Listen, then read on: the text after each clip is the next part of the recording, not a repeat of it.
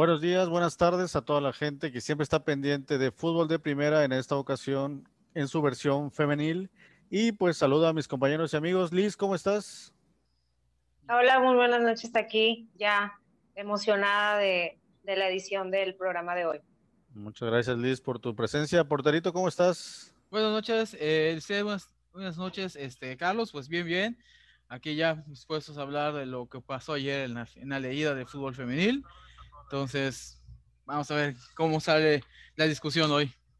Excelente, pues les agradezco a ambos que en mi ausencia ustedes hicieron unos grandes programas, los, los estuve checando ahí en la, cuando lo estaba editando, muchas gracias y espero poder estar siempre con ustedes, pero bueno, ya sé que este programa está muy bien comandado con, con, ustedes, ¿no? Y ojalá que Mindy ya después pueda estar con nosotros para estar el equipo completo, los cuatro, para poder analizar el fútbol femenil, que pues amerita que estemos los cuatro para poder aportar mucho en este tema, ¿no? Y pues aprovecho para saludar a la gente de Teleplay Sureste, a nuestros amigos también de 69 Pichan Radio y a nuestros amigos de Swiss Latino en Europa, en FM. Les saludamos y muchas gracias por estar pendientes de nuestras emisiones, ¿no? En esta ocasión, pues vamos a iniciar con las notas internacionales donde pues el 23 de mayo se conmemoró el Día Internacional del Fútbol Femenino, luego de una iniciativa de la CONCACAF, donde pues el objetivo es el fomentar la igualdad de género en el deporte, ¿no? Este es una, como un tipo de efeméride que pasó la semana pasada, les recordamos que este programa es semanal, pues recordamos este tipo de, de fechas conmemorativas que son muy importantes porque parte de este origen es el que existe este programa de fútbol femenil, de fútbol de primera, ¿no? Entonces, iniciamos con este dato y pues les recordamos que la semana pasada fue la final de la Champions donde el Barcelona y el Chelsea se enfrentaron y pues el Barcelona vapuleó al Chelsea de una manera impresionante, pero pues salió esta pues la formación de las mejores jugadoras, ¿no? Del torneo en general y pues vemos que en la portería está Berger del Chelsea, Enler del Paris Saint-Germain, Paños del Barcelona, en la defensa, Ericsson Chelsea, Hederin de Bayern Múnich, Hendrik de Wolfsburg, Lawrence del Paris Saint-Germain, Mapi León del Barcelona, Paredes del Paris Saint-Germain. En la media cancha, Bonmati del Barcelona, Gelloro del Paris Saint-Germain, Guijarro del Barcelona, Ingles de Chelsea, Lohman de Bayern Múnich, Magul del Bayern Múnich, Mewis del Manchester City, Putelas del Barcelona y en la delantera Graham Hansen del Barcelona, Harder del Chelsea, Kirby del Chelsea, Hermoso del Barcelona, Kerr del Chelsea y Martins del Barcelona. ¿Cómo ves este, este cuadro, Liz? ¿Crees que se, nos, se le escapó a alguien a los organizadores de la Champions? Yo creo que este cuadro está muy completo. Muchas jugadoras pues han, este, han estado en, en copas, en Juegos Olímpicos, entonces es un, es un, son jugadoras muy completas y ahora sí que un, uno, él sería como el once ideal que pone la Liga MX femenil, pero de allá. Muy completo y jugadoras de alto rendimiento, sin duda alguna. Excelente. Oye, Porterio, ¿tú cómo ves? ¿Crees que faltó alguien? Yo sabes yo quién, creo que faltó la chica del Chelsea, la, la coreana que dio un partidazo en, en la final y la verdad, desconozco más o menos, no he visto jugar mucho a las chicas del Bayern Múnich que están ahí en, media cancha, Loman y Magul, que me imagino que han de ser igual tremendas jugadoras, pero yo creo que la chica esta del Chelsea coreana es una super crack. ¿Cómo ves esto, porterito? Pues a mí me llama la atención que no veamos mencionar ni a una sola jugadora del Olympique de, del Olympique de, de, Lyon, que pues había sido el cuadro dominante pues, en años anteriores, seis años consecutivos la Champions y que pues al igual que el Wolfsburgo se quedó en cuartos de final de Champions, la Champions femenina en este caso. Entonces, pues, me, me llama un poco la atención porque prácticamente todas las jugadoras que vemos acá son de las semifinalistas, en este caso, del París, del Bayern, del Chelsea y del Barcelona. Y pues, pues realmente en el caso del Barcelona creo que están las que tienen que estar digo que ya son las que más o menos ya me acostumbré a ver un poco, porque me tocó ver unos partidos y algunas de ellas las vimos en la selección española cuando jugaron contra México, como el caso de, de, de Putellas, Putellas, bueno, no sé pronunciarlo bien. Entonces, pero pues sí, no, ese, ese detalle que pues, me parece, eh, me asombra que no vea a nadie del, del Olympique de Lyon. Ok. Oye, Liz, ¿y para ti, ¿quién sería la jugadora del torneo, la que se debió llevar? Debe haber un premio que no tenemos el dato de la mejor jugadora del, del torneo. ¿Quién crees que se lo, se lo ganó a pulso? Mm, bueno, ahora voy a, yo para mi opinión personal, muy a manera personal, es, sería yo creo que Jenny Hermoso, creo que hizo un torneo eh, en, su equipo espectacular sobre todo en la Champions, entonces para mí yo se lo daría a ella. Ok, ¿tu porterito, con quién te irías como mejor jugadora del torneo? Pues digo, a expensas de lo poco que, que me tocó ver, pues igual creo que me quedaría con, con Hermoso del, del, Barcelona, porque igual pues checando también sus números en la Liga Española, pues sí son de, de respeto, entonces digo, pues lo poco que vi, pues yo en este caso pues me quedo con ella, entendiendo en cuenta que ahora sí que es bastante subjetiva mi, mi, mi, mi observación en, ese, aspecto. Sí, de igual manera, yo creo que yo solo viendo la final, porque realmente no tuve la oportunidad de ver en el torneo de, de, sus respectivas ligas, pero a mí la que más me sorprendió fue Martens por la banda, se me hizo una jugadora súper peligrosa, muy talentosa, muy inteligente y el, no, no pudieron con ella el Chelsea, ¿no? Realmente todas las jugadas de la mayoría de las jugadas del Barcelona fueron por su banda y pues ella provocó mucho del, del peligro, ¿no? Entonces, para a mi gusto, ella en la final, ella fue la, la jugadora del, del, partido, ¿no? Pero bueno, veremos si conseguimos el dato de, de, quién, a quién mencionaron como la mejor, la mejor jugada del torneo, ¿no?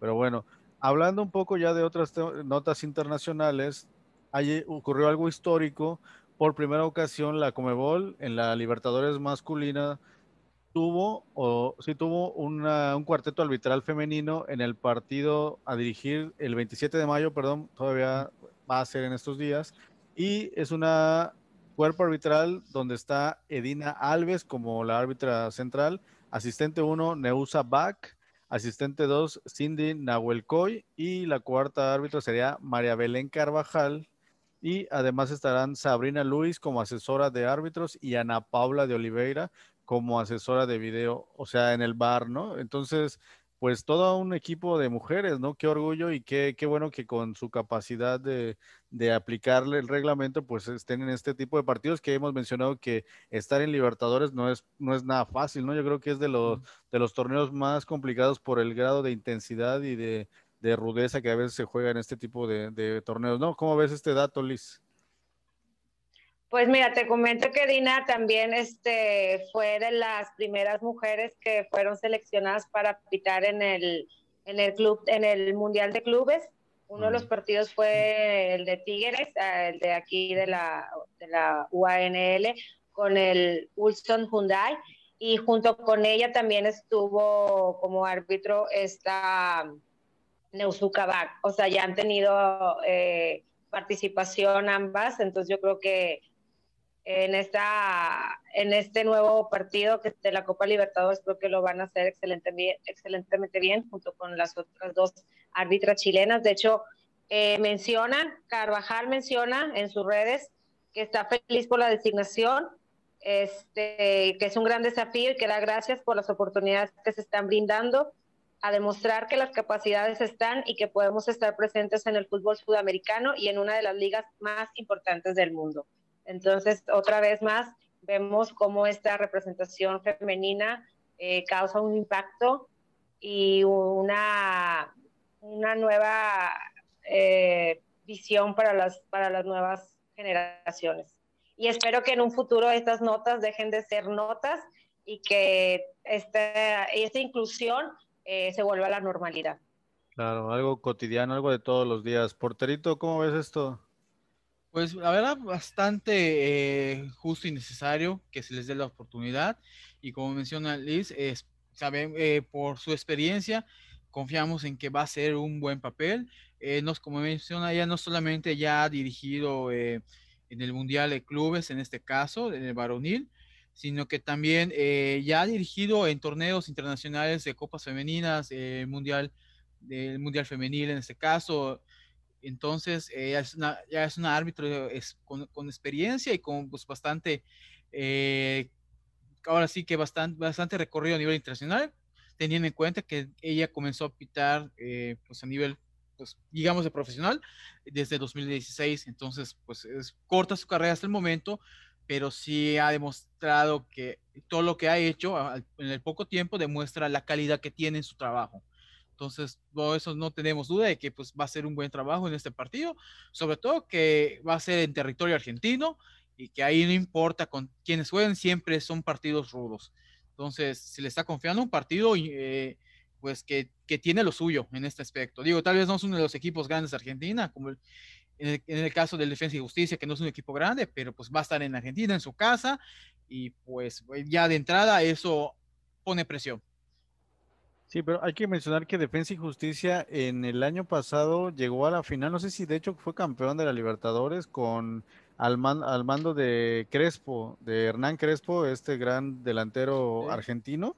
No, no fue creo que la Sudamericana. Ah, es correcto, la Copa Sudamericana que tuvo un gran trabajo en este equipo de defensa y justicia y este triunfo y esta victoria en la Copa Sudamericana lo llevó en este momento a estar ahorita actualmente con el Santos de Brasil o el Palmeiras, un equipo brasileño que de igual manera en, desde que llegó ha causado sensación y está teniendo un gran trabajo Hernán Crespo, que pues lo recordamos como este gran delantero este rematador, super del 9 total de Argentina y que ahorita tiene esa etapa como técnico y pues ha implementado esta pues esta mística, ¿no? De este Defensa y Justicia, como bien dices Porterito, era un equipo pues ahí de, de los que no destacaba mucho, pero ahorita están los ojos en, en, este equipo porque pues acaba de ser este, la temporada pasada campeón de la Sudamericana, ¿no? Pero bueno, ya en otro tema igual eh, mencionábamos a Chile, a esta árbitra Chile, a estas árbitras chilenas, como dato curioso, ¿no? Donde de repente damos estas notas de marcadores medio escandalosos. La Universidad de Chile se quedó con el clásico universitario y goleó de manera contundente 10 a 0 a la Universidad Católica con anotaciones de Anita Gutiérrez, B. Sánchez, de Fe Aram, Paloma López, Fernández Valiente, Monceta, Carla Guerrero y Pinilla. Eh, y pues qué hack trick de Paloma López, ¿no? ¿Cómo ves este resultado, Luis, tan abundante en este partido? Un clásico como un tipo, este, no sé, como un rayada, no, este, tigre, unas tigres pumas, ¿no? O algo así. Todo un clásico. Pues mira, en Tigres y Rayadas jamás hemos tenido ese tipo de, de, marcadores abultados. El único que más recuerdo fue un 4-5, eh, Rayadas 4 y, y Tigres 5. Fue un, un partido de lujo, lo recuerdo, es de los partidos que más tengo grabados porque se vivió con mucha pasión. Y bueno, de hecho, eh, se mantiene en el, en el, liderato del grupo B, la Universidad de Chile, con nueve unidades, 32 goles a favor y ninguno en contra. Entonces yo creo que van a ser las campeones en su, en su torneo. A cómo van, 10 goles a cero, no, no, no, no, no, no, no todos los equipos pueden decir eso. Claro. ¿Porterito? Pues sí, eso de que pues sí llama un poco la atención. Y como menciona Liz, eh, pues eh, en este caso la Universidad de Chile pues está liderando su grupo con bastante holgura. Tres victorias de tres victorias, eh, de tres partidos en este caso. Y como menciona, pues como el formato del juego de, la liga chilena es parecido a los, al formato que tuvo en sus primeros torneos la Liga MX, pues los, los campeones, los, los los ganadores de eh, los cuatro primeros de grupo pasan a su liguilla y se juega con igual como México liguilla de cuartos, semifinal y final. Entonces, pues, al menos por lo que se muestra en esos primeros partidos, eh, la Universidad de Chile, pues, la tiene fácil. Igual otro que está robando en su propio grupo es el Colo Colo, que igual eh, tiene tres victorias en tres partidos. Entonces, como que los equipos grandes allá en, Chile, pues, están llevando la batuta en su torneo. Es correcto, equipos con mucha tradición futbolera varonil, pero pues aquí vemos también que pues están haciendo igual historia en el fútbol femenil y pues ha de ser muy bueno ver este tipo de partidos, ¿no? Porque sabemos que pues igual, ¿no? Es de meter en la pierna, jugar fuerte y pues ojalá podamos ver más seguido estos juegos, ¿no? Que nos los transmitan más, más fácil para poder este, disfrutarlos, ¿no? Pero bueno, ya en una nota del fútbol de Países Bajos, la Real Asociación Neerlandesa de Fútbol informó que desde la próxima temporada se permitirá que el fútbol amateur sea mixto, es decir, hombres y mujeres en un mismo equipo. El fútbol mixto ya era una realidad en el fútbol juvenil, pero ahora también será permitido en la categoría de adultos. ¿Cómo ves esta nota, Liz? Pues mira, esta nota me recordó mucho a una anécdota de Maribel Domínguez, jugador actualmente de, de la sub-20, sub-17 en su momento y ahora sub-20. Ella en el 2004 regresa a México, eh, le dan una para jugar los Juegos Olímpicos y el, el Atlético de Celaya dicho, aquí la FIFA se dio cuenta y dijo, no, no, no, no, esto no va así, no, no se pueden incluir las mujeres, no puede haber este fútbol mixto, y pues bueno, le negaron la, la entrada. Pero la Federación Mexicana ya sí había aceptado, fue la FIFA quien dijo, no, espérate. Entonces, sería una, no sé, no sé, ahora ya teniendo la liga, yo creo que a lo mejor como un, de esos juegos este, de fantasía, no sé, que pudieran jugar como un juego mixto, sería sería grandioso ver como, como espectáculo, ¿no? Al final de cuentas, pero es, es creo que es buena oportunidad para aquellos países donde todavía no hay liga femenil, que abran estas oportunidades para incluir a las mujeres en la cancha. Es una buena oportunidad para las jugadoras.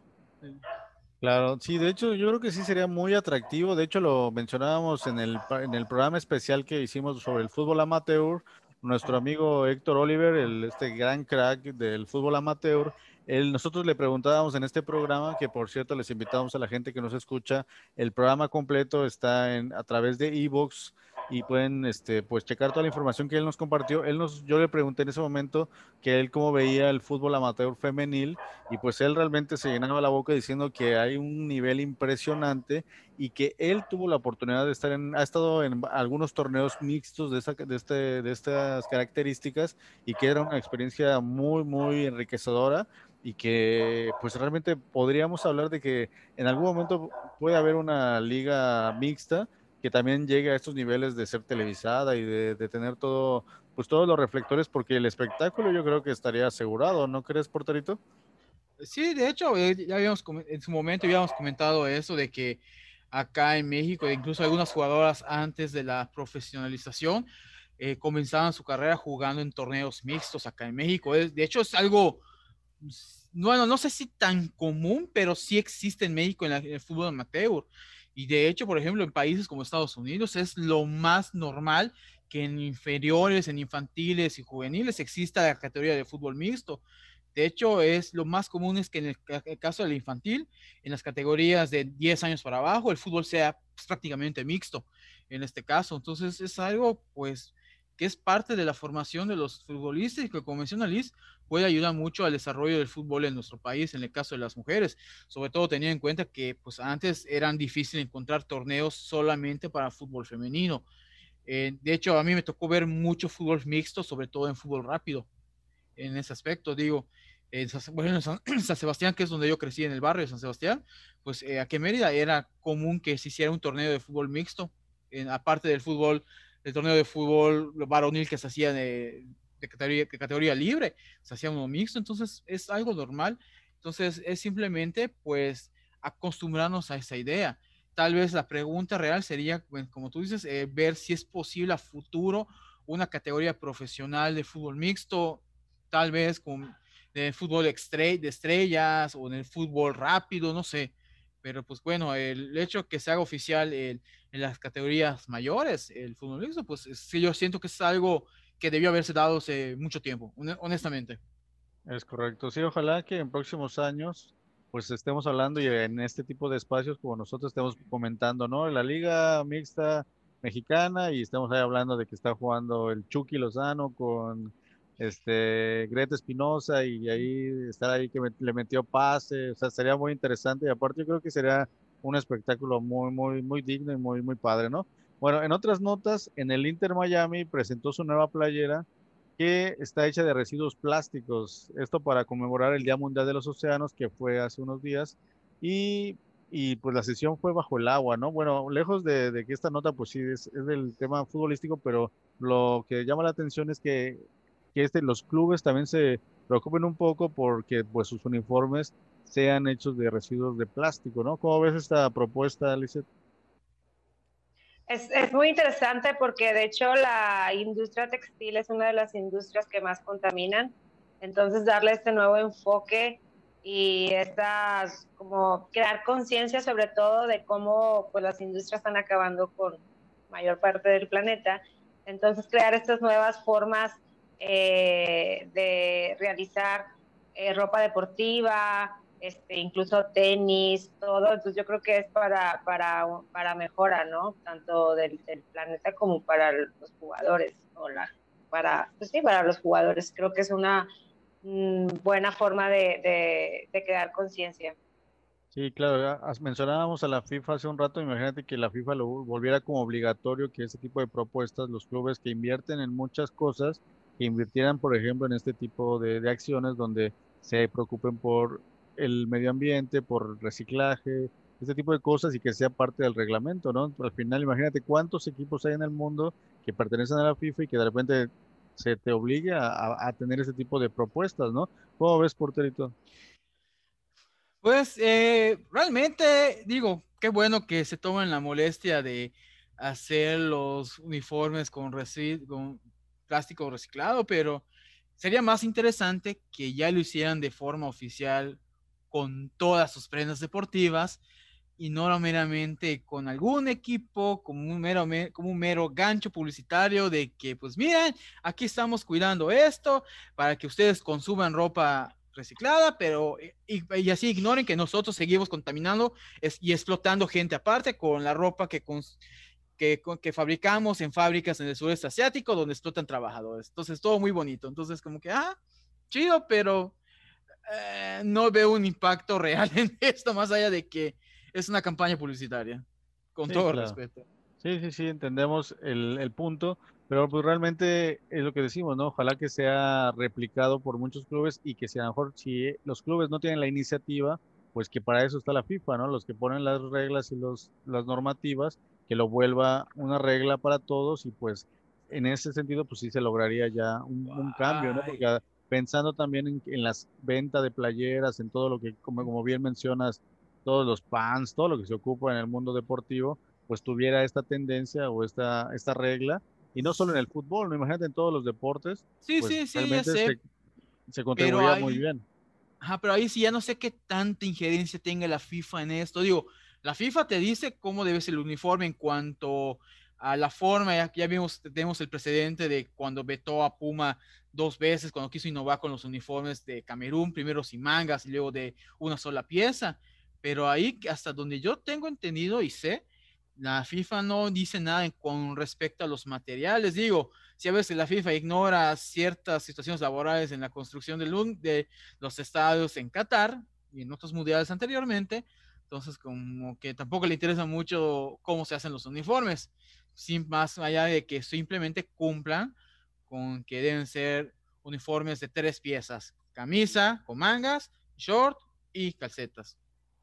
Sí, claro, nosotros suena como propuesta, ¿no? Precisamente por eso lo mencionamos, porque es algo que no tiene, no se tiene considerado y pues ojalá en algún momento se escuchen este tipo de, propuestas, como bien dices, Porterito, porque pues sí es algo que se necesita, ¿no? Ya es algo que el mundo, la Tierra, el planeta necesita, que no solo en el deporte, sino en realidad en toda la industria del, del vestido y del consumo, pues todo este tipo de decisiones se piensan en qué puede beneficiar al, al, planeta, ¿no? Y a, la, y a, la, humanidad. Pero bueno, en, en una junta previa que, que, tenemos ahí antes del programa, nos sorprendimos los tres, los, aquí los tres presentes, que desde Madrid, Charlín Corral, previo a las semifinales en la Liga MX, mandó un mensaje a su hermano George Corral, que, que, realmente no teníamos tan en cuenta que resulta que son hermanos, ¿no? Y que qué padre nota, ¿no? Y le mandó este mensaje. Estoy muy emocionada por él, creo que mi hermano lo sabe cuando está en un momento muy bueno de vida o futbolístico. Lo disfrutamos igual, yo lo vivo como él, un poco nerviosa, imagino lo que ha de estar sintiendo, es un logro para toda la familia, ¿no? Que también hemos mencionado que Charly Corral pues pretende o su interés de venir a jugar aquí a, México, a terminar su carrera de tan exitosa ahí en España, por, pues precisamente por lo que dice aquí, ¿no? Él, ella realmente sabe que la familia está aquí con su hermano que desafortunadamente este, para George Corral creo que no le fue tan bien, pero, pero bueno, ella, ella le manda este mensaje de apoyo, ¿no? ¿Cómo ves, Liz? Pues yo creo que el apoyo, el apoyo familiar es fundamental para cualquier desarrollo de, de cualquier futbolista, entonces eh, los ánimos de hermano, de hermana a hermana, pues levantan, ¿no? Entonces, pues qué, qué, bonito que haya ese tipo de, de, trato y de convivencia en la, en la familia Corral. Y pues bueno, a ver, a ver cómo le va al hermano. Es correcto. Porterito. Sí, la verdad, pues igual me sorprendió, o sea, no había caído en cuenta, creo que nunca, no, no caímos en cuenta en eso, pero ja, qué buena onda que pues, le mande felicitaciones a su hermano. Lástima que pues Puebla no, no logró superar a Santos, pero pues bueno, se agradece eso porque pues igual está reconociendo el esfuerzo que está haciendo su hermano en el equipo y hay que ser honestos, George Corral ha sido parte, ha sido pieza importante en este Puebla, en la, en la defensa, entonces pues qué bueno que, que su hermana pues le mande apoyo en ese aspecto y pues ahora sí que deseale esto a, Corral y a su equipo Puebla para el próximo torneo porque la verdad hizo, hizo muy buena actuación para considerando el, la plantilla que tenían y pues realmente hicieron algo muy destacable. Pero, pues, yo quería que pasaran a la final, ni modos. es, es, correcto, porterito. Oigan, y ya bueno, en notas que se han generado ya al finalizar este torneo de la Liga MX Femenil, pues ya estamos, en un momento hablaremos de la final, que se puso muy buena, pero bueno, ya se mencionan algunos movimientos para el siguiente torneo. Y pues dentro de los movimientos y, y notas que surgieron fue que la portera Heidi Gutiérrez fue operada del menisco de la rodilla izquierda y es baja del Club América por tiempo indefinido, ¿no? Otra nota que ahorita les voy a decir a ustedes para que lo comenten, es igual que Natalia Mauleón, jugadora del Toluca Femenil, es posible refuerzo del América. Y por otro lado, Andrea Martínez del Toluca termina su participación y donde estuvo con el Toluca durante toda su carrera, debutó como profesional y da las gracias, ¿no? Porque al parecer ya se retira del fútbol, ¿no? ¿Cómo ven estas notas, Liz? Pues son notas que han estado surgiendo estas bajas, incluso también hace poquito mencionaron las bajas, más bajas del América, que fueron Camila Martínez, Fernanda Piña, Jennifer Muñoz, Surma Hernández, Dalia Molina y Verónica Pérez. De hecho, Jennifer Muñoz eh, dio una declaración en sus redes, este, en sus redes donde menciona que se retira del fútbol este, comento un poquito acerca de lo que puso. Esta fue la decisión más difícil que he tenido que tomar, dejar no solamente un deporte, sino un país y un club que tanto me ha dado. No fue fácil. He decidido colgar los tacos y centrarme en mí, en un aspecto personal. Tengo hambre de más éxito y quiero crecer aún más como persona. Ella fue una de las jugadoras que llegó eh, a las Águilas en 2019 hasta pues, ahorita, hasta 2021 estuvo un par de años y bueno, decidió que ya era, era momento de, renunciar al fútbol y de hacer sus proyectos personales. Se regresa a, California, que es donde es originaria, y esperemos que le vaya bien en lo que tenga planeado por hacer. Es correcto. Oye, Porterito, en el caso de la América, pues son muchas bajas, ¿no? Realmente se va, vamos a ver un cuadro nuevo para el siguiente torneo y van a sacar, yo creo que la cartera para estar ahí muy pendientes de contratar, ¿no? Y de repente, pues vamos a ver el papel del el directora técnica que, está en su momento para ver cómo se arman, ¿no? ¿Cómo ves, porterito?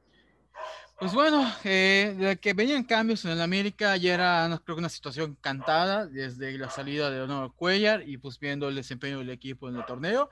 Pero pues sí, yo a mí me llama más atención la cuestión de Jennifer Muñoz, que pues la verdad, pues, bastante joven, se está retirando en el fútbol profesional pues por ahí igual se comentaban que aparte pues la cuestión de las lesiones que le han aquejado del último año, también se decía que tenía que ver un poco la cuestión salarial eh, en el equipo y en la Liga MX femenil en general, lo cual pues no pondría en duda, porque ya sabemos que pues, no se dan los mejores sueldos hacia las mujeres, aunque siento que ya hay condiciones para que se dé, se dé un aumento en los salarios a las mujeres en el fútbol femenil pero bueno, sí llama mucho la atención. Es una lástima, eh, como menciona Liz, era jugadora pues que rápido se hizo de el puesto titular en América, demostró grandes cosas, e incluso si no estoy muy mal, llegó hasta incluso a la selección mexicana femenil. Eh, no, creo, no, creo que en la última etapa del hijo de, creo en la, etapa del hijo de Cuellar, me parece. Ahí Liz, me, puede, me puede corregir si estoy mal, pero pues sí, sí me llama la atención en ese aspecto. Y pues la verdad, es una lástima. Espero que pues a partir de eso y con los cambios que se están anunciando que se van a dar a partir del próximo torneo, pues ya hayan mejores condiciones salariales para las jugadoras del fútbol mexicano. Es correcto. Otro equipo que ya anunció ya nueve bajas es el Cruz Azul, donde menciona a Zoe Tapia, Rebeca Villuendas, Rubí Rubalcaba, Cintia Huerta, Lourdes Ramírez, Daniela Melo, Verónica Jiménez, Daniela Alcántar y Sharon Barba, ¿no? Son nueve bajas, o sea, realmente es un cambio total de plantilla y de, forma de jugar, ¿no? El, el, cuerpo técnico va a tener que armar un equipo nuevo y estas jugadoras pues van a, a, ser igual contratadas por otros equipos, ¿no? Entonces va a ser muchos cambios para el siguiente torneo. Ya vimos ahorita América, ahora Cruz Azul y pues realmente son cambios muy, muy radicales. ¿Cómo ves este, este, este cambio del Cruz Azul?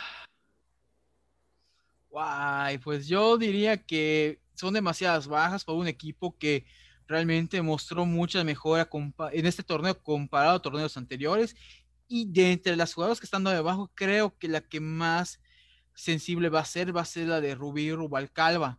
Rubalcaba, eh, que pues al menos en los partidos que me tocó ver de, de Cruz Azul, e incluso está viendo las opiniones de los, de, de los y las seguidoras de este equipo, pues sí lamentaban su, su, su, salida porque pues mencionaban que entre otras cosas las jugadoras que más mm. puesta tenía la camisa, que más participativa eran los partidos en general, entonces hasta la afición dice que no se, le, no se les hace justo que se le ponga en la lista de transferibles, entonces igual yo pienso que eh, un equipo que ya digo ya había mejorado bastante y que se quedó a nada de meterse a su primera liguilla, no necesita tantos cambios. Digo, sí puede haber algunas bajas, pero pues ya lo más, lo ideal sería reforzar al equipo. Pero bueno, ahí vemos, también vemos por qué el, equipo no ha tenido buenos torneos, porque es igual siento que la directiva, como en muchas cosas de, la institución de Cruz Azul, no hace las, no analiza bien las cosas al momento de hacer movimientos o cambios. Es correcto, sí, el tema de la continuidad, Luis, ¿cómo ves al Cruz Azul que se está cambiando casi de un equipo completo? De hecho, no fue, fueron también anunciaron dos más la semana pasada, fue Paola González y Susana Romero. Y justo la, la edición pasada comentaba con Porterito de que se rumoraba la baja de Lucero Cuevas y de Esmeralda Verdugo en el Club León. Y esta semana ya se hizo oficial ese rumor. Mm. Esperemos, yo como yo ah, soy fan del juego de Lucero Cuevas, que regrese al América. Creo que América regresa, necesita eh, un personaje clave y en su momento eh, los inicios de la liga fue Lucero Cuevas y espero que pueda seguir brillando porque sí se vio un poco apagada en los torneos en, cuando se fue a Cholas. En Cholas todavía brilló un poquito más, pero en León pasó completamente despercibida y la verdad es, es, es, no, es triste eh, que algunas jugadoras se queden atrás por no estar a lo mejor en el plantel ideal. Con los mejor, con recursos este, altos. Entonces, a mí me gustaría que regresara a la América y volver a ver ese América eh, del, inicio, del inicio de la liga, una América fuerte y contundente, que creo que en este torneo las dejaron solas y espero de corazón que en el próximo torneo se refuercen, que lleguen con un nuevo DT que les dé todo el punch y que puedan llegar a la, a la final. Es correcto. Oye, oigan, este, y otra de las jugadoras, Paulina Solís, que milita en el extranjero, en el Damayense de Portugal, al parecer llega para Gallos Femenil, ¿no? O sea, estas ya contrataciones así como del extranjero y, y pues de esta jugadora Paulina Solís que, está jugando allá. ¿Cómo ves este, este cambio, Liz? Este, ella fue jugadora del plantel del Tigre desde los inicios de la liga, desde el 2017 y estuvo hasta el 2019 cuando se, cuando se va para Portugal y bueno, ahora este rumor de que pueda estar en el Querétaro. Entonces, de hecho, Querétaro también hizo muchas bajas. Una de sus bajas que me impresionó fue su capitana, Lizel Rodríguez. Entonces, no sé por qué pienso, me imagino que probablemente a lo mejor sean las que se vayan a Cruz Azul, porque también es una jugadora eh, muy buena, con mucho talento. Entonces, yo espero que ya terminando la final, ahora sí comiencen las altas, quién se va a dónde, quién, quién se mueve a, a qué y ver ahora cómo es el juego eh, las alineaciones de cada, de cada equipo. Es como lo más esperado cuando ya se termina el, el, el, torneo, ¿no? Ya con la final y todo. ¿Quiénes son las nuevas contrataciones de cada equipo? Oye, este, perdón, ahorita vamos contigo, Portito, me comentas estas dos, ya que estamos con Liz. esta Ruth Sainz, que también la debes de conocer, ante la falta de minutos en el PSB, va a este, Ceci Santiago podía regresar a la Liga MX femenil para jugar con Tigres femenil. ¿Qué sabes de esto, Liz? Pues escuché ese rumor que probablemente venga acá. Fíjate que me, o sea, sí, creo que a, Tigres ha tenido una historia de, de, porteras, han estado cambiando cada torneo, siempre hay movimiento en cuanto a la portería por lesión o por cambios. Este, creo que es un momento en el que sí nos hace falta una buena portera. Hemos visto que en liguilla Ofelia ha cometido unos errores muy feos que en liguilla no se deben de cometer. Entonces, pues mira, si es verdad, estoy muy, estoy muy feliz porque es muy buena portera y tiene la experiencia de selección y eh, la experiencia que ahora tomó en, en Europa. Entonces, veremos si se confirma ese, ese rumor. gracias, Liz.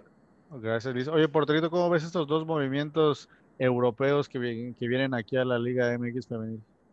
Pues bueno, eh, te digo en este caso, eh, pues qué bueno que, eh, bueno, en una parte qué bueno que la Liga MX se esté volviendo una opción para las jugadoras en este caso, porque hay que decir que ha habido un aumento en el nivel del torneo pero también qué mal que pues que tengan que regresar de Europa cuando siento que el mejor lugar para ellas es mantenerse en el viejo continente. Pero pues como dicen, si lo que se necesita acá es, es minutos, pues la mejor manera es buscar un lugar donde sí puedas jugar y ya luego pues pensar en volver a regresar eventualmente a Europa.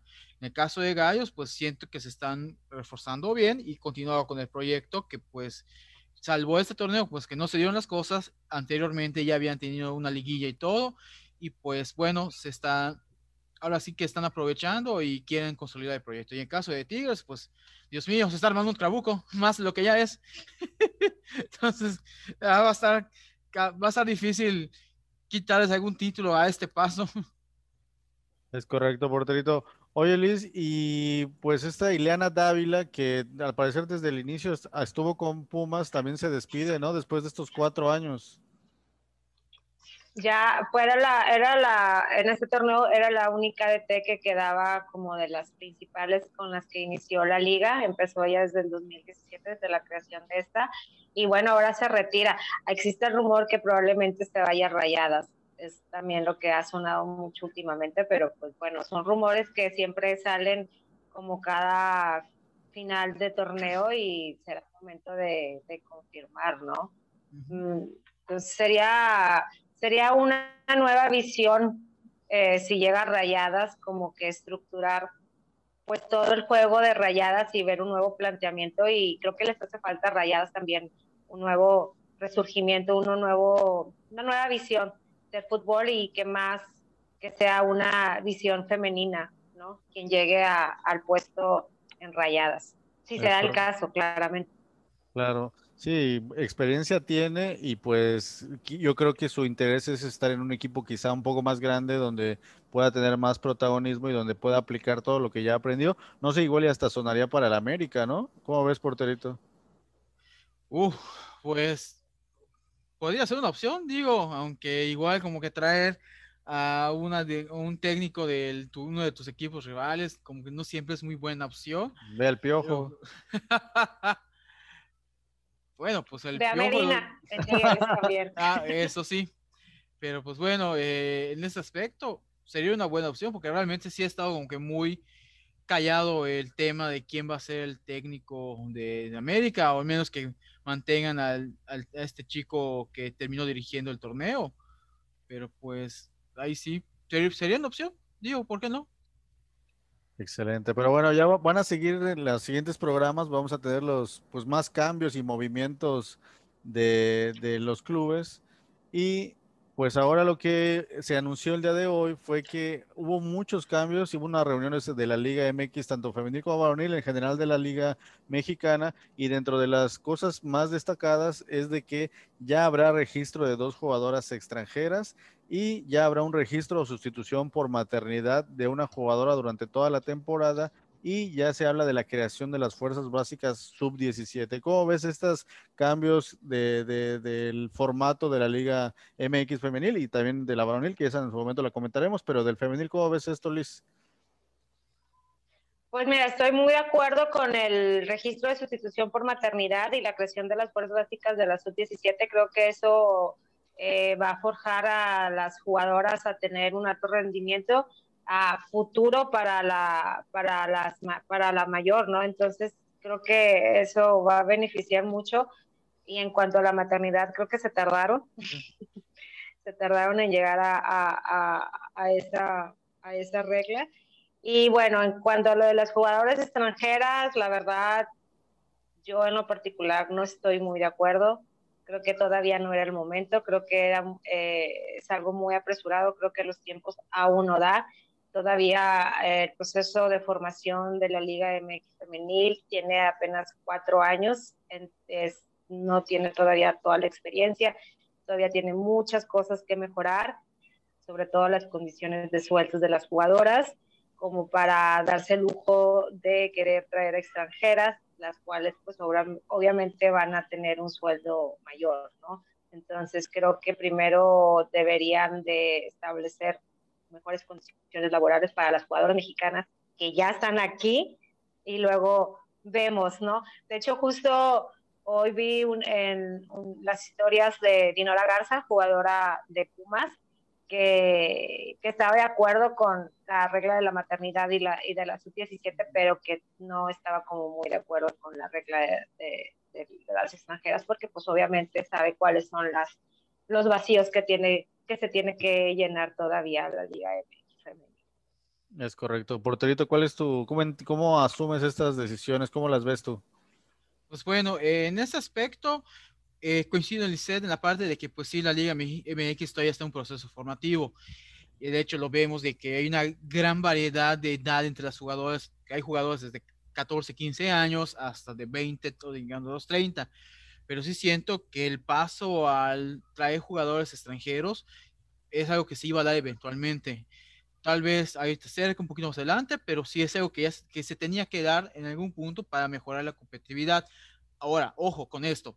El hecho que hayan las dos jugadores extranjeras implica no solamente abrir el registro, implica ver otros cambios, como la cuestión de los sueldos. De entrada, yo ahí diría que se establezca un tope salarial, o sea, un sueldo base mínimo para las jugadoras, que no sean los 3 mil pesos que dicen ahí que les pagan a las jugadoras, y sí lo creo, honestamente, sino que se ponga un sueldo base, algo digno, ok, no quieres pagar los sueldos de primera división varonil, perfecto, entendemos eso, que se está desarrollando, pero un sueldo base de 10 mil pesos mensuales a las jugadoras, no, oye, no creo que lesione mucho la economía de, club, de los clubes eso. Porque como dice Lisette, las jugadoras extranjeras no van a venir aquí a, para jugar para ganar 10 mil, 15 mil pesos mensuales. Si van a venir es porque les van a pagar algo bueno, unos 15, 20 o 30, más la cuestión de ponerles casa donde quedarse, porque tampoco creo que se quieran quedar en la casa club. Entonces, ese es un primer punto. Segundo, en la cuestión de la maternidad, ahí sí no hay que confundirnos. No fue por la buena voluntad de la Federación Mexicana que se implementó esto, sino fue porque la FIFA, hay que recordar eso, desde diciembre de 2020 incluyó de forma obligatoria eso en su reglamento de competencia y pues las ligas profesionales que no cumplieran con esto iban a entrar a, se iban a ver eh, ahora sí que expuestas a multas y sanciones e incluso hasta con riesgos de veto a sus elecciones, cosa que la federación no quiere para la manifestación. Entonces, pues tienen, como en todo, tienen que torcer el rabo y aceptar esto. Digo, qué bueno por las jugadoras, porque era necesario y es justo, pero tampoco vamos a celebrar de que la federación tiene conciencia de género, porque no es así, simplemente es algo que ya se les exigió y si no lo cumplían, el proyecto se iba a ver afectado.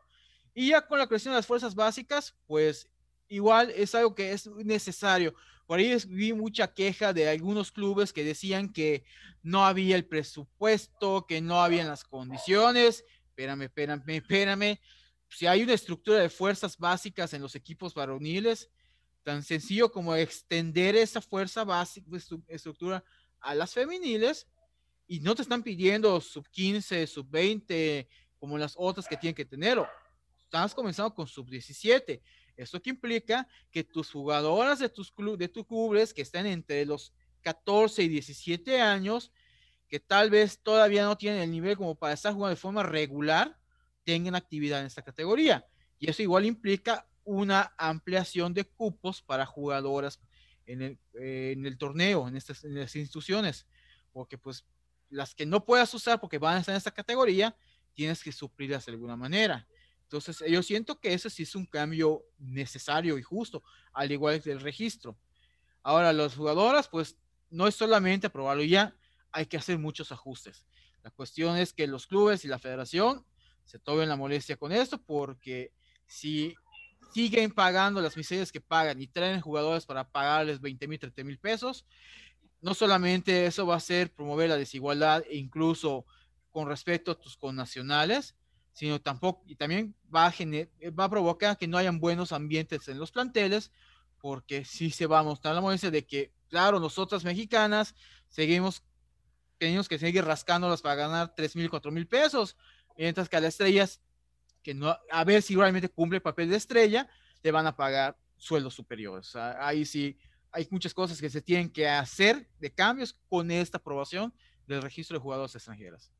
Es correcto. Oiga, yo les tengo una pregunta a ambos. ¿Creen que el problema real o el problema de fondo es que las mismas personas que dirigen o que, o que sí, que dirigen en la liga varonil son las que están formando ahora la femenil y que están, están repitiendo quizá los mismos errores que hicieron en la varonil solo que ahora lo están aplicando en la femenil y creo que estamos yendo hacia atrás, ¿no? no eh, eh, se, dice, no, no hay que repetir la historia y pues creo que se va a repetir, ¿no? Al rato vamos a hablar de cuatro jugadoras extranjeras, al rato vamos a hablar de, de todos los vicios que criticamos del fútbol varonil, a ver, los están tratando de ahora implementar en el femenil, ¿no? Creo que entonces el, problema de fondo es que las mismas personas, los mismos grupos son los que manejan al, fútbol femenil y que al parecer quieren copiar el modelo y, y ahora hasta lo están adelantando, ¿no? No lo están dejando que crezca y que madure a su propio tiempo y a su propio ritmo la liga femenil, ¿no? ¿Cómo ves esta postura, Liz? Yo creo que sí es momento, o sea, de separar la varonil y la femenil, sobre todo en, los clubes, en la administración, porque está recreando patrones y estos vicios de la, de la varonil que sabemos a dónde va a llegar, creo que es innecesario. Creo que la femenil cuenta otra cosa, se genera también de otro momento histórico social diferente al varonil.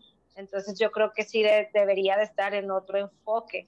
Y al igual también, o sea, no entiendo esta postura de los clubes que dicen que no hay dinero para pagar un salario digno eh, a jugadoras profesionales que tienen que tener un alto rendimiento en sus condiciones eh, físicas, en su alimentación, en su servicio médico este, primero debería de cubrirse todo esto, porque entonces si no hay dinero, porque si vas a tener dinero para extranjeras, ¿no? También está esa pregunta de que, entonces, ¿a qué estás jugando? Me estás diciendo que no hay dinero, pero sí para extranjeras, entonces es como también eh, menospreciar, no sé si podría ser esa palabra, a tus jugadoras eh, mexicanas. No, y no, yo créeme que soy las que me encantaría ver a jugadores extranjeras en, en, cualquier equipo de México, pero creo que todavía no es el momento y creo que sí, sí debería de haber este tipo como de normativas y como dice, lo menciona el porterito, un sueldo base, o sea, con qué condiciones van a llegar estas extranjeras. Creo que ahí dejan muchos puntos abiertos que, que no están cubiertos todavía aún y que causan mucho, muchas dudas, ¿no? Sobre todo en las jugadoras que ahorita están actualmente en la liga cómo, qué es lo que piensan ellas. No sé si hubieran hecho un sondeo y preguntarles si estaban de acuerdo, si no estaban de acuerdo, preguntarles, ¿no? Primero a ellas que son las que están generando esta liga. Es correcto. Sí, aprovecho para saludar a, Gustavo Nava, nuestro fan destacado, a Genaro Palma, un saludo igual, que de hecho nos, Gustavo nos pone que, y luego para que solo las tengan sentadas en la banca y no den rendimiento, ¿no? Un comentario que es totalmente aceptado, que es de lo que pasa en la varonil, ¿no? ¿Cuántas veces nos venden humo y traen a no sé quién, a no sé cuánto y, cobrando millones de dólares y, nunca juegan, ¿no? Y, y todo el tiempo lo mencionamos, ¿no? E, entonces, sí, claro, entonces ese, ese, es mi comentario, ¿no? ¿Por qué repetir patrones de, de, de, la Liga Varonil cuando ya sabemos que van a acabar mal, ¿no? Entonces ahí es donde creo que, que se están equivocando, ¿no? Porterito, ¿cuál es tu opinión? Pues igual coincido con Lizeth, o sea, evidentemente el problema son que las mismas personas de la varonil dirigen a la femenil, en este caso, y obviamente por eso se están repitiendo esos, esos patrones. Y realmente ese es el problema, la dependencia del equipo femenil del varonil. Cuando yo siento que ya tras este primeros cuatro años ya se debía dar más autonomía a los equipos en la categoría, comenzando con la posibilidad de que independientemente de lo que haga el equipo en la varonil, el equipo femenil se mantenga esa categoría si lo, si lo, si tiene el desempeño deportivo que acredite esto. Entonces, ahí debemos estar hablando de que ya se debe estar pensando y planeando el hecho que exista una división de ascenso, porque estoy seguro que hay varios equipos eh, femeniles que no necesariamente son de las instituciones profesionales varoniles que quisieran competir de forma profesional y que la mejor forma de empezar a hacerlo sería abriendo una división de ascenso. Entonces yo siento que eso sería el, de hecho, creo, creo, que eso debió haber sido el primer paso antes de las extranjeras, que digo, eventualmente iba a llegar, pero igual creo que podemos empezar con eso, con la cuestión del ascenso y descenso, para aumentar la competitividad entre los equipos. Pero bueno, eh, igual nosotros que sabemos, no somos dueños de un equipo, no entendemos de finanzas de equipos, así que igual estamos hablando al aire nada más. Pero nosotros somos buenas personas, porterito. Pero bueno, este, vamos, vámonos a, la final porque nos quedamos ya casi sin tiempo y esto es lo más importante, este gran partido de la final donde aquí tenemos un poco en pantalla los antecedentes donde pues Tigres tiene una gran ventaja sobre Chivas. Llegaban a este primer partido de la final con nueve victorias sobre dos de Chivas, dos empates por lado y 28 goles a favor y 18 goles a favor de Chivas, ¿no? Realmente una hegemonía de Tigres en la liga en general en, esta, en estos primeros años, pero bueno, llegaban en este, a esta final muy, con un gran nivel, Chivas en ascenso, Tigres como super líder impresionante, pero no dejaron mal, un gran partido. Este, Liz, ¿cuál es tu, tu balance, tu análisis de este partido, de, de cómo se llevaron a, cabo las, las situaciones? Pues mira, el primer tiempo estuvo no estaba viendo el espectáculo que quería ver, ambas escuadras estaban, ahí estaba la defensa peleando con, con las defensas, entonces fue un juego como ambas escuadras presionando y bueno, se da la oportunidad del primer gol por parte de la escuadra de Tigres y en el segundo, en el segundo tiempo fue cuando ya sentí que ambos equipos agarraron como más ritmo y más, más intensidad, eh, llegando más goles a más este a más llegadas del equipo un arbitraje también que deja mucho, mucha polémica. Y creo que en este tipo de juegos creo que es necesario tener ya el VAR, al menos en la final, no un gol anulado mal por parte de Tigres, entonces al final mencionan los aficionados de Tigres que se hizo justicia divina y pues se dio un resultado de 1 a 2. No sé si me escuchan, compañeros, creo que me estoy perdiendo. Sí, adelante, adelante. Y bueno, fue un juego que se sufrió mucho, sobre todo en el segundo tiempo y en los últimos minutos, creo que fueron los minutos que más emocionaron eh, a la afición, tanto de Chivas eh, como de Tigres. Excelente. Oye, porterito, ¿tú cómo viste este partido? Pues eh, la verdad lo, vi esto de bastante bueno el partido, en, este aspecto, bastante competido, pero sí siento que Chivas desperdició la oportunidad de llevarse la victoria en ese aspecto, o sea, tuvo mucho para lograr la ventaja y desaprovechó, y en cambio Tigres no perdonó. Esto, en este aspecto, pues sí, coincido en el aspecto de que pues le anularon un gol que era válido a Tigres, pero pues también hay que decir que eh, Chivas también tuvo lo suyo entonces, yo creo que, bueno, en el balance final tal vez un empate hubiera sido un poco más justo, pero igual siento que Tigres hizo méritos para llevarse la victoria. Y sobre todo que, pues, digo, Chivas despreció un penal O sea, e, e, eso es lo más criticable del, del, juego por parte de Chivas, despreció un penal y también despreció otras oportunidades en donde pudo tomar ventaja mucho antes que Tigres. Eh, bueno, en el minuto 8 le anularon un gol a Alicia Cervantes por un fuera de lugar de Jaramillo. Este, Alicia Cervantes tuvo una oportunidad de meter el empate al 23 en un, mano a mano con, con Solís, pero pues le mandó el balón por arriba. No sé, creo que quiso puntear, no, no, ahí sí no entendí muy bien qué quiso hacer y se le fue. Este, Anet Vázquez en el 54, que igual tuvo para meter el, el 2-1 en una mala salida de, de, de, Ofelia y no lo aprovechó. Entonces, eh, igual siento que también le terminó afectando Chivas eh, la lesión de Alicia Cervantes, que pues, salió pues, por un calambre aparentemente. Ahí sí no he checado el parte médico, pero yo me quedé pues en que era un calambre eh, en ese aspecto. Entonces, pues sí, siento eso que terminó afectando. Y pues la verdad, el que te metan un gol en lo último del partido antes de terminar, eso ya más una cuestión de desatención defensiva que, que otra cosa.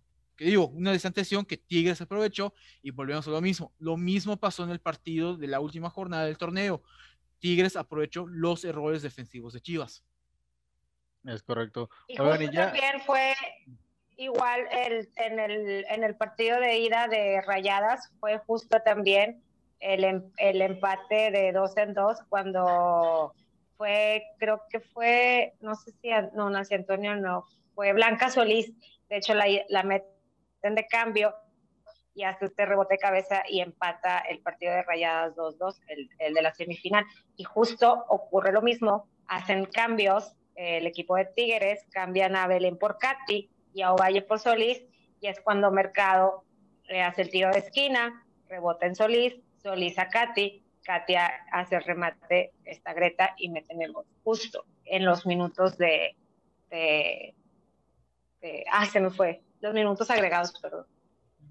Ok. Oigan, y ya un poco analizando línea por línea, yo, o sea, quiero destacar, por ejemplo, en este sentido, las porteras estuvieron en un gran nivel ambas y realmente fueron decisivas para que el marcador se haya quedado así pero yo creo que la que se llevó la noche fue Blanca Félix, donde tuvo grandes atajadas, grandes este, pues, intervenciones, pero también tuvo ahí medio, algunas, medio, ah, quizá pudo hacer algo más. ¿Cómo viste a las porteras, porterito, a tus colegas? Pues eh, realmente estuvieron bastante, este, en general estuvieron bien, pero sí se vio un poco con más errores Ofelia Solís en ese aspecto. La ventaja es que Chivas no supo aprovechar esos errores. Si acaso a Blanca lo que se le, la, jugada que más se le puede criticar fue una en donde en el segundo tiempo, eh, creo que fue de Sandra Mayor, es Stephanie Mayor la que hizo un tiro cruzado, que Blanca en vez de salir, de recostar y agarrar el balón, estiró la pierna derecha para desviarlo. Y ahí pues esta de, fue, creo que fue Jaramillo eh, la que sacó el balón en, eh, en, su barrida, creo que fue Jaramillo, ah, no recuerdo bien, pero una defensa de Chivas pues eh, apagó, apagó las, ahora sí que apagó el fuego con una, una, gran barrida en ese aspecto. Pero fueron... Fue Miriam García. Miriam, García, gracias. hizo muchas, de hecho para mí fue de las jugadoras claves del partido del día de ayer, hizo muchas barridas y jugó excelentemente, muy bien. Sí, y realmente pues Blanca pues estuvo bastante bien, sacó varias, ahí no igual donde creo que fue Belén Cruz, me parece, o María, la que le intentaron, intentaron agarrar de descuidada, eh, desde un tiro largo, casi de media cancha, y pues Blanca Félix bastante bien, o hizo el recorrido hacia atrás, brincó, eh, cubriendo su arco, entonces realmente estuvo más atenta, pero pues la defensa cometió errores. Eh, entonces, ¿qué fue lo que aprovechó Tigres? Con, a diferencia de Chivas, en donde pues Ofelia, Ofelia también tuvo buenas atajadas, pero pues cometió más errores. De hecho, uno de los errores fue el penal sobre Jaramillo. Eh, en ese aspecto, entonces siento que salió, salió precipitada, pero pues contó con la fortuna de que pues fallaron del penal, entonces ese es el aspecto. Entonces, me preocupa mucho cómo va a ser el partido de vuelta en el aspecto anímico, porque si somos honestos, los dos equipos mostraron condiciones para, para ganar el partido pero pues Tigres sacó provecho eh, eh, los errores y en casa Tigres pues se ha mostrado ahora, sí que insuperable en ese aspecto. Es, el, volcán es literal, es una fortaleza, no, no hay equipo que pase, salga vivo del volcán. Entonces, eso es, eso es mi preocupación. Pero pues, aunque siento que Chivas tiene las condiciones para plantar el partido a Tigres en casa y poder darle un susto. Realmente, el, aquí, pues como no cuenta el, el marcador de, goles visitante, sino lo que cuenta es el global y la posición a la tabla, pues Chivas puede ya ganar el partido y puede ser campeón en ese aspecto. Entonces, puede ganar, eh, puede ganar 2-0 o, 2-1 y, y, creo que ahí se, no, miento, creo que si empatan en el global, si se repite el marcador, eh, se van a penales en ese aspecto. Entonces, creo que ahí Chivas puede sacar ventaja de eso. Pero pues, a ver qué pasa.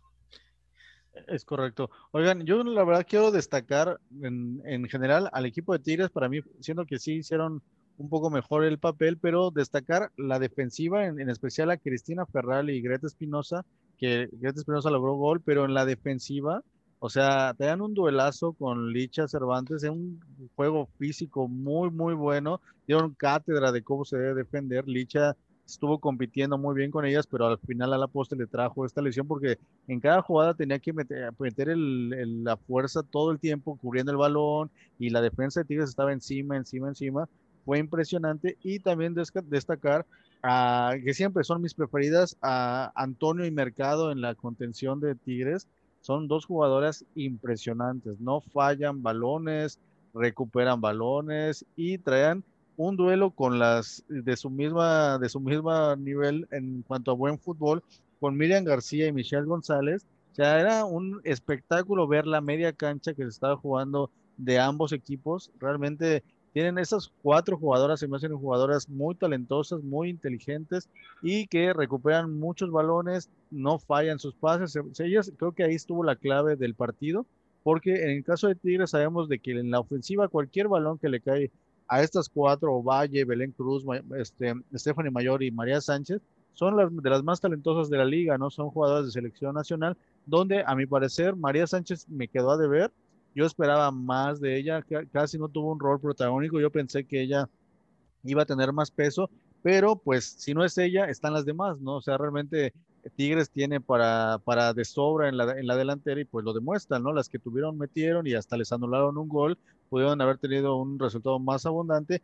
Y del lado de Chivas, realmente las que me quedaron a, deber mucho fue Caro Jaramillo y Jocelyn Montoya, que a mi parecer son las dos más talentosas en la delantera, junto a Licha, que Licha, bueno, Licha hizo su gran trabajo, una super guerrera, es una todoterreno, realmente se me hace una delantera súper completa, es la Creo que es el 9 que cualquier equipo quisiera tener, pero Caro Jaramillo y José Montoya, que son las habilidosas, las que tienen el talento para meter un buen pase, para que tuvieron disparos, tuvo el penal Jaramillo y ahí fue donde ese pequeño detalle fue que, que, que, dependen del ataque totalmente de Chivas, depende de ellas dos y pues fueron superadas por la defensiva de Tigres, ¿no? ¿Cómo ves?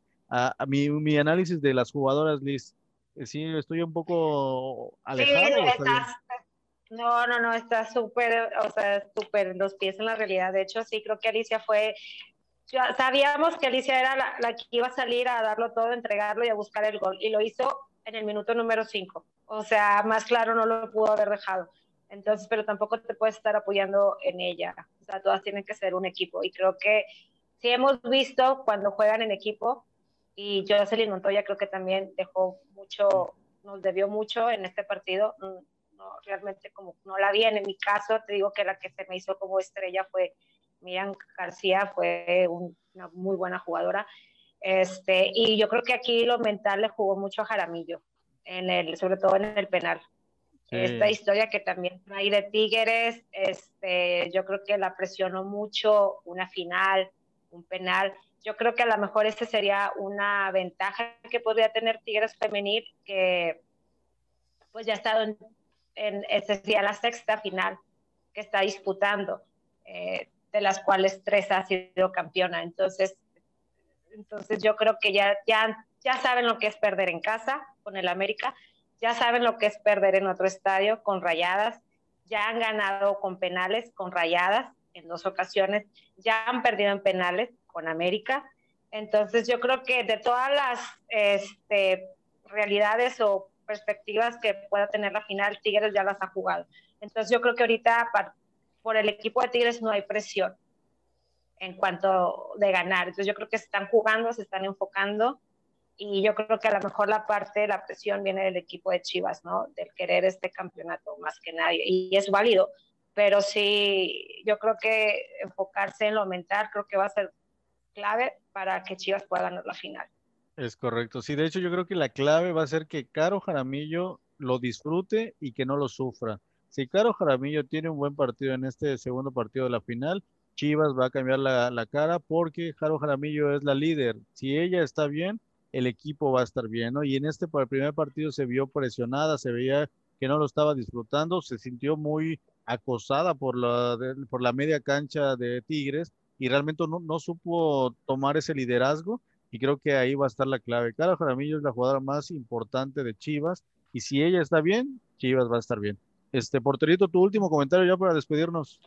Pues nada, en el aspecto de que, pues, la ventaja acá es que hay bastante tiempo entre el partido de ida y vuelta, eh, entonces creo que son cinco o seis días de diferencia que hay. Entonces, tiempo suficiente para que Chivas, por ejemplo, se replantee su estrategia, se recupere Alicia Cervantes. Yo estaba checando ahorita ya el parte médico y sí va a estar en condiciones para jugar a la final. Entonces, yo siento que ahí el Edgar, Edgar el Tepa Mejía puede hacer bastante cosas con el equipo. Digo, al final eh, agarró un proyecto en donde muchos pensaban que este año no, no iba a bien a Chivas y pues ha hecho maravillas con el equipo, la verdad y pues siento que él puede, puede, eh, puede cambiar la historia eh, en, el, transcurso de la semana, en ese aspecto. Y obviamente Tigres va a ser un rival duro en su casa, difícil, pero pues yo siento que no hay imposible, o sea, se le puede, se le puede ganar en casa, se le puede vencer. Digo, es complicado, pero pues hay la opción. Y siento que el equipo de Chivas tiene el, suficiente material humano para pensar en una, en, en, ahora sí que venía atrás, en remontar el marcador. Gracias, porterito. Eh, Liz, un último comentario, por favor.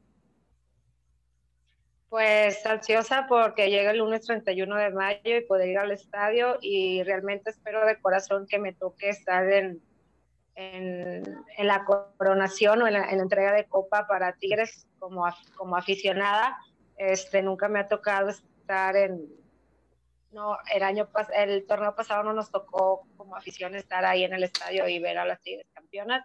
Espero que este año lo pueda, lo pueda vivir y lo pueda disfrutar y quien sea quien se corone, eh, siempre será un crecimiento para la liga. Entonces, si Tigres queda campeón, qué felicidad para mí. Si Chivas queda campeón, qué felicidad para los aficionados Chivas, porque la verdad se siente bien bonito cuando tu equipo gana. Entonces, por esa parte, yo siempre estoy feliz. Excelente, sí, el que gana es el fútbol, el fútbol femenil y pues en nuestro caso en este programa pues vamos a celebrar porque si gana Chivas celebramos con el porterito y si gana Liz pues celebramos contigo que ganen las Tigres. Y un detalle que se me olvidaba donde también creo que está un punto débil de Chivas que las defensas centrales de Chivas las vi de repente lentas a comparación de la rapidez que tienen las jugadoras de Tigres. Realmente de repente sí, son muy jugadoras que, que, se le pegaban a Ovalle, se le pegaban a María Sánchez, trataban de estar ahí, pero pues estas jugadas muy habilidosas y sobre todo muy rápidas las cuatro en momentos, y de hecho uno de los goles creo de las jugadas más importantes se vio la que, que mm, Miriam García o Michelle González, no me acuerdo, recuerdo bien cuál de las dos, sí, se notó que, que la reacción fue más lenta, ¿no? Entonces creo que también es un punto débil que tiene Chivas, sus centrales son un poco lentas a comparación de las chicas de Tigres, ¿no? Pero bueno, terminamos con este comentario. Les agradezco a mis compañeros, muchas gracias por, por este programa y bueno, nos vamos en el siguiente ya con el resultado. Vamos a analizar la final final, donde pues ya tendremos a, la campeona, a las campeonas de la Liga MX femenil y pues estaremos celebrando, ¿no? Con quien haya sido el campeón, las campeonas y pues bueno, ¿no? Les agradezco, les agradezco a Teleplay Sureste por, por escucharnos, por vernos, a Opichen Radio, 69 Opichen Radio por este, su escucha y también a la escucha de Swiss Latino FM, allá a nuestros amigos de Suiza. Les, les mandamos un gran saludo y un gran abrazo. Y pues muchas gracias compañeros, con eso terminamos.